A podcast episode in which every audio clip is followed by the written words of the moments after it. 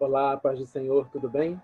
Hoje eu venho aqui compartilhar com você uma palavra que está baseada no Evangelho de Marcos, no capítulo 9, dos versículos 30 a 32, e diz assim: E tendo partido dali, passavam pela Galiléia e não queria que ninguém o soubesse, porque ensinava os seus discípulos e lhes dizia: O filho do homem será entregue nas mãos dos homens e o matarão, mas três dias depois da sua morte ressuscitará.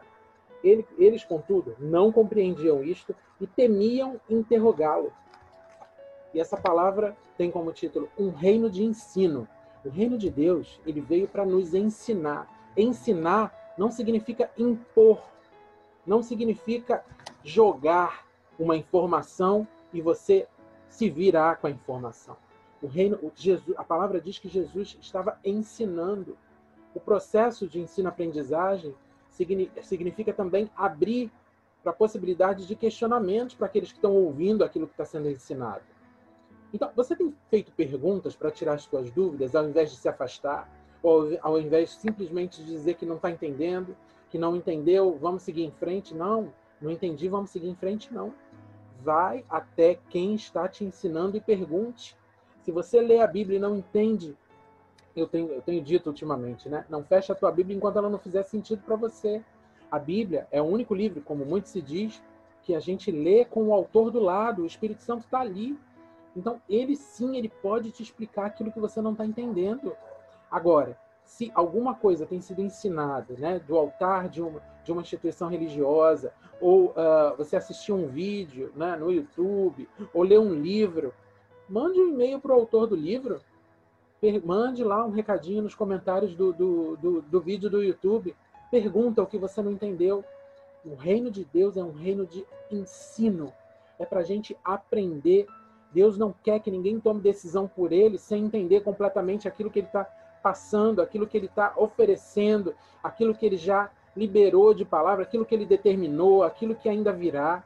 Tudo isso ele quer deixar muito claro para você.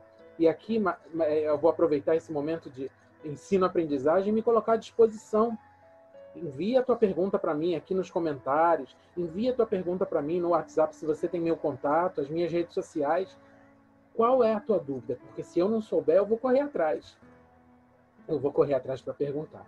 Agora, se você tem dúvidas a respeito da Bíblia, enquanto você lê, você pode perguntar a uma pessoa de confiança, mas você pode perguntar a Deus. Ele é o melhor mestre, ele é o melhor professor o, o Espírito Santo é um mestre que ficou aqui enquanto Jesus está lá em cima, enquanto ele não volta para buscar a gente.